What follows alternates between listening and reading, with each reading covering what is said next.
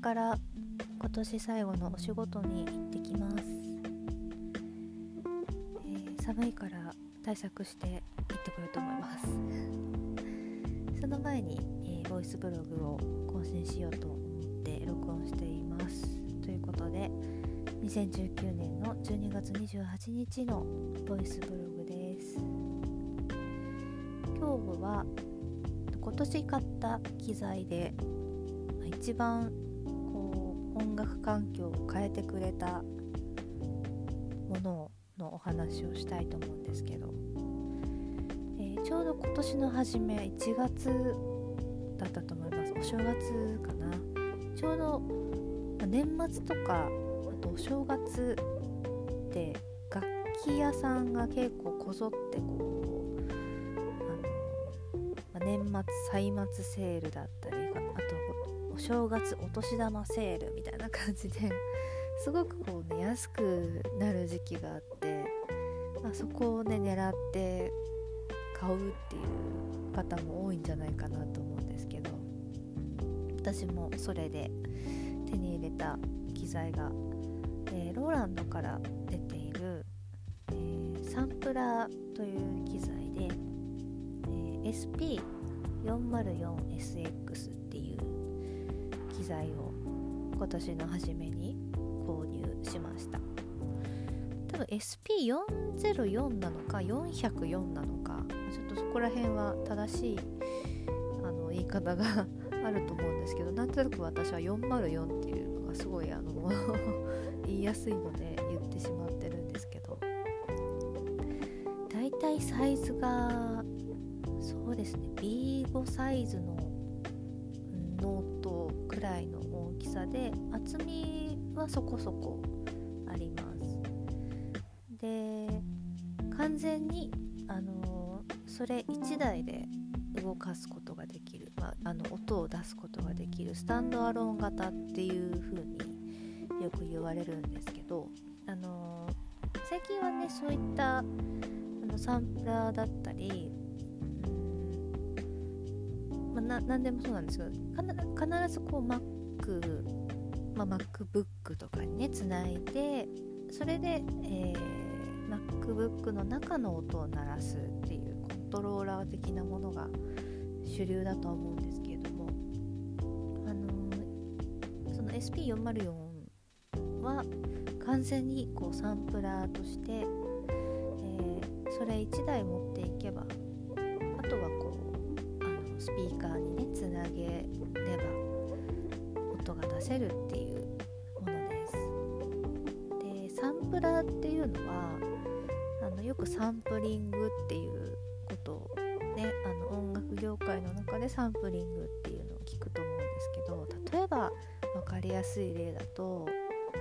本当にこうみんながよく知っているようなあの曲のリフって言われるような誰でも知ってるような前奏の部分かな。前奏この前奏来てライブでやったこの曲やってくれるんだわーって盛り上がるっていう そういうのよく聞くと思うんですけど例えばそこの部分をそこだけ切り取って録音してでそれを繰り返し再生させるっていうようなループ再生をさせて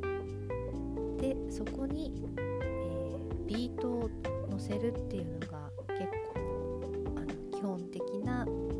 サンプラーの使い方なんじゃないかなと思うんですけども。いろんな、ね、あのそういったリフだったりあとはあのー、曲の中で印象的なあのなんていうか歌の一部分だったりあとはよくわかりやすいゲロッパとかね。ジェームス・ブラウンのねああいう声とかねああいうのをねこうサンプリングして使っている効果的に使っているとか。でそういったものを、まあ、サンプリングするっていう風に言います。でなんでそれをね購入したかっていうと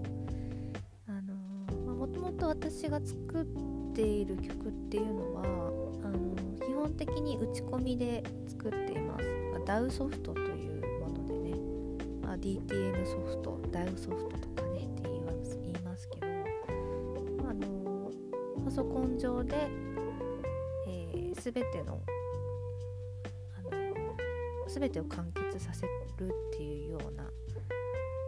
ことかな。あのボーカルも入れるしちろんドラムベース、まあ、ギターはねちょっと私ギターは弾けないので、まあ、ギターはそれこそギターのサンプリング素材を引っ張ってきたりもするんですけど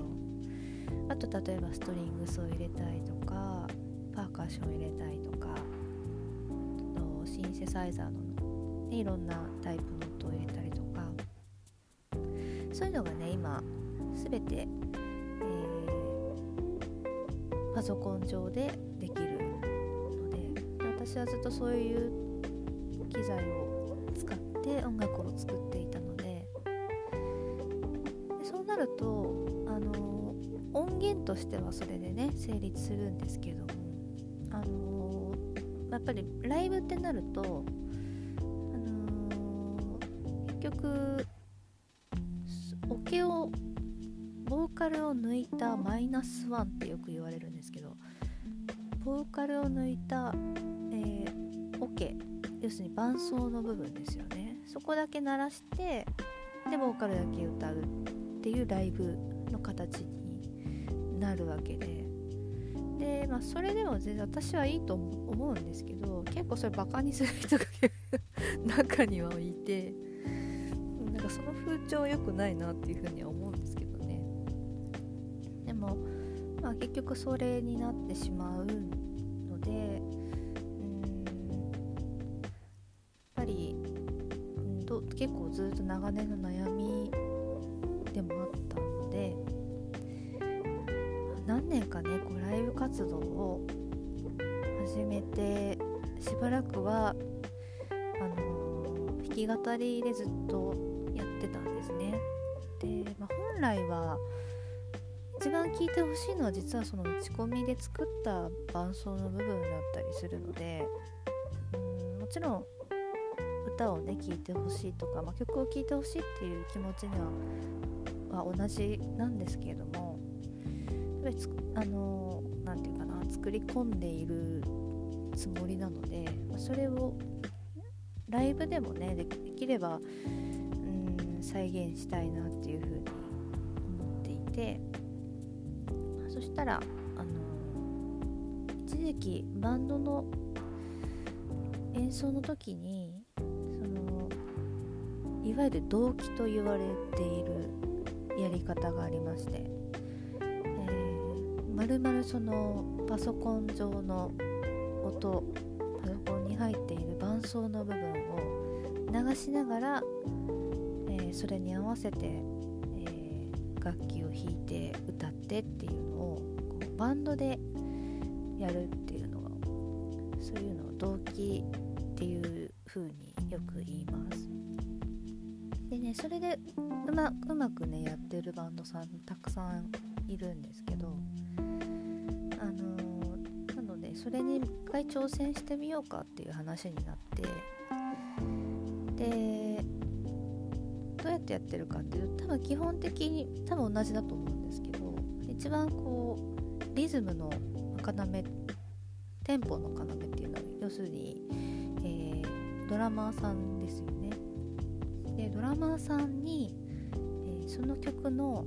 あのテンポのクリッククリックっていうのはあのメトロノームみたいな。カッカッカッカッカッカッカッカみたいなあとピッピッピッっていう。それをずっとあのイヤホンとかヘッドホンで聞いてもらいながら演奏するんですよ。であのオケの部分はオケの部分だけ聞こえる。クリックはあのドラマーさんにしか聞こえないっていうような形が、えー、ま、それが多分一番多い形かな。あの、ま、クリックを聞くのは全員聞くことももちろんできるんですけどだ大体ドラマーさんが聞いてくれてっていう風にやるんですけど。そうするとねあのー、確かに、あのー、音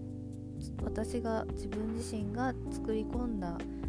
音をそのまま流しつつバンドの生生の演奏生楽器の演奏リアルタイムで演奏しているっていうブレンドができるんですけども。でもねやっぱりそうなるとクリック聞くってなるとあのー、やっぱ生バンドってちょっとこう少し走ったりとかちょっともたったりとか、あのー、そういうことが必ずあると思うんですよ。人間ね機械じゃないから人間だから。でこう心が盛り上がっていけばちょっと速くなったりもして私はそれが全然悪いことじゃないと思っていてででもそれが抑制されてしまうんですよねクリックがあることによって。なのであのテンポをずれないようにしようずれないようにしようとかそういったあの気持ちの方が大きくなってしまってなんか演奏に対しての音楽を演奏する曲を演奏するっていうよりかはテンポテンポテンポっていうそっちにこう意識が集中してしまってんちょっとあまりやっぱ良くないなっていう風に思って、まあ、挑戦はしてたんですけどちょっと一回考え直してみようかなっていうふうに、えー、みんなで言ってて。で、えー、そのちょっと同期させるっていうのはちょっとやめてみんな、あの好きなようにね、あの弾いていいんじゃないってことになって。でやっぱりその方があのそれぞれのねこういいところがどんどん出てくるし抑制されてしまっているような雰囲気をバーンとこう壊して 自由にねやりたいことをねやってもらった方が私はあの嬉しいので。だけども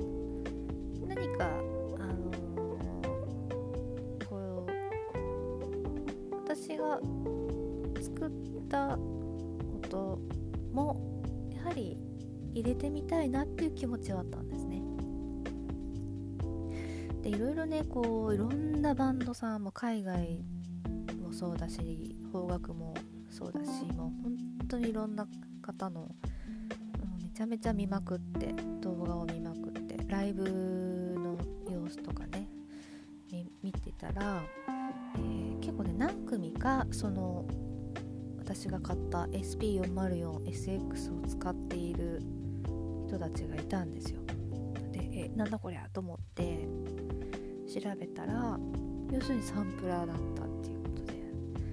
であるバンドはね面白いんですよ。あのその SP404 は、えーと、12個ボタンボタンっていうかねパッドっていうんですけどまあ四角いボタンみたいなのがついててそこにあの、音を入れていくんですけどそのパッド1個にキーボードのコードをジャーンって弾いてるのをもう入れちゃっててでそれをポチってするとそれが鳴るわけですよね。であなるほどって思って。私鍵盤とねボーカル担当だから鍵盤は弾かなきゃなっていうふうに思ってたんですけどあそっかそれでいいそれもありだなっていうふうに思って。であのー、すごくこう気持ちが楽になったというかこれはちょっとやってみたいなっていうふうに思ってもう早速いろいろ調べて 404X SX について調べたらもともとはあの、演劇なんかでのポン出しっていう風に言うんですけども、あの、例えばお芝居の中で例えば雷の音をここで鳴らしたいとかドアを閉めるバタンっていう音をここで鳴らすみたいなそういうところにね結構使われていた機材だったらしいんですけどこうだんだんあの年月が経つにつれてあのそれ1台でこうビートメイクというものが、えー、できるできるようなできるぞっていうことでそういったビートメーカーさんっていう風にも最近はそういう風にね言われてるんですけど、あのー、そういった人たちの動画がたくさんあってあこういうこともできるんだと思って。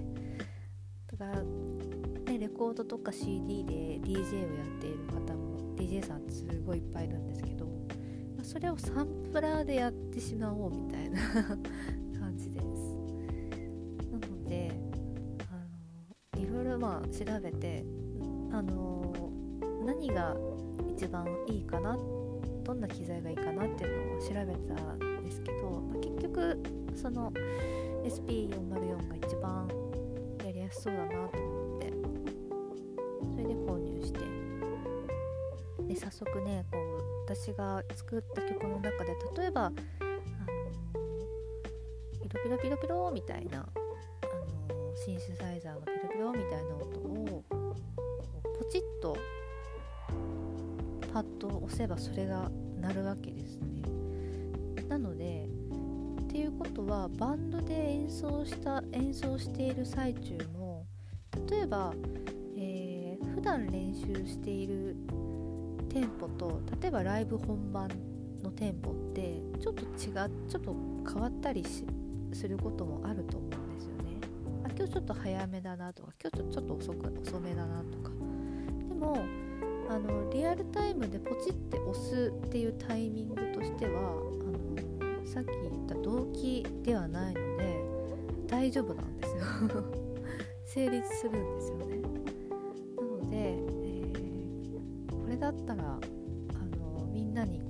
レスをね抑制するようなストレスもかけずにあの効果的な音を出したりとかその曲のサウンドスケープみたいなものだったりあと環境音みたいな音ももちろんね入れられます。あの海の音だったりとか鳥のピヨピヨピヨってピチピチっていうような音を入れたりとかそういうこともできますしあとは自分の声をもう入れたりとか。あとよく1234なんていうのを、あのサンプリングして、まあ、英語の発あの発音のねやつなんかかっこいいじゃないですか。でそういうの入れたりとか前にも言ったと思うんですけどその映画のセリフだったりとかそういうのをサンプリングして、えー、使ってみたらものすごくかっこいいじゃんっていう風になってそれからあこれはもう確実に使える機材だと思って、えー、いい買い物したなっていうふうに思って、あのー、すごく可愛がっている機材です。でね着せ替えとかもできるんですよ。なんかその専用のあの何、ー、て言うんだろうなそのそのサンプラーの形に合わせたこう色色とかあのデザインがしてあるシートみたいなのがあるんですよね。でそういうか買ってそれを貼ったりとかあとあの例えばボリュームつまみとかあとエフェクターもすっごいたくさん入ってるんでそういったエフェクターをあの操作する時に使うつまみとか。けどそのつまみもあのいろんなねこう色のカラフルな色の つまみが売ってたりする。それはね多分 DJ 用品だと思うんですけどそんなの買ったりとかあとね結構カスタムカスタマイズしてる人が多くてステッカーを貼ったりとかしてるんですよ。でそれがね楽しくて。私も今2枚ぐらいステッカー貼ってます。じであの、まあ、練習そのサンプラー自体もま練習が必要だし、まサンプリングするっていうのも全部そのサンプラーだけでスタンドアローンでやってるんですけどそのいう作業もすごい楽しいし、うん、本当にあの今年ね大活躍してくれた機材です。でえ、ー、と確か夏8月ぐらいにタジオバコさんで、えー、東京のペタルというバンドさんがライブ来た時に対バンであの呼んでくださったので、まあ、そこで初めて使ったんですけど、うん、なかなかこれはいいんじゃないかっていう話をしていただいてでそこからねあの今年結局1回しかできなかったんですけどあのスタジオ箱でこう何もチケットも何もなくこうストリートライブを室内でやりますみたいな コンセプトで私が勝手に名付けたバコの端っこライブみたいな 名前をつけてビートライブをちょっとやったんですけどで何人かねあの知り合いの人も来てくれてでその実際にそのサンプラーを触ったりして「えー、すごいこれ面白いね楽しいね」っていう風に言っていただいたりして。うんあのすごく本当に今年一番ねあのいいすごいもう使もっともっと使い倒したいな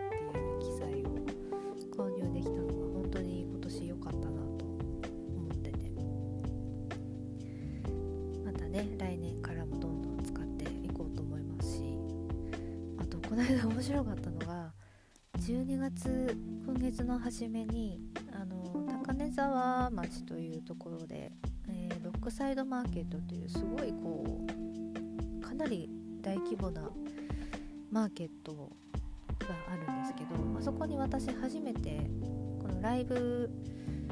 出演者として、えー、呼んでいただいてプラスあの音響があのスタジオバッコさんだったので 音響も手伝いつつ出演もしたんですけどもそしたらそこに、えー、出演した中でなんか何組ぐらい8組ぐらいいたかな。でその中でね私含め3組がその SP404SX を使っていたんですよ。わーっって東京のねあのすごいバンドさんなんかも使っていてあお揃いですねみたいな感じでちょっと話盛り上がったどんどんね需要が増えていると思います。だからちょっとこう、ね、何かライブで見かけたらああれもしかしてそうかななんていうふうに思っていただけたらと思います。えっと今日の1曲はうんとその私が実際にちょっとビートライブ的なことをやる、まあ、練習しているような動画を アップしようかなと思います。あとそれをそうですね。それを使っている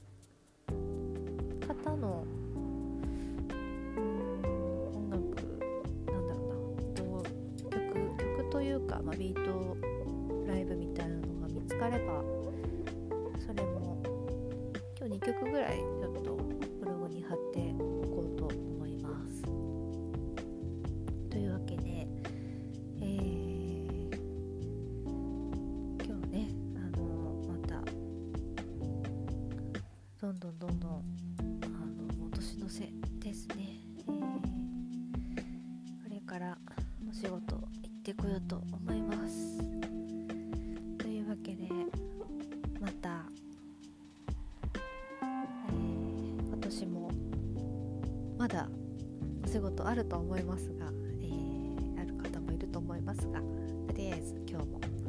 お仕事ご苦労様でした。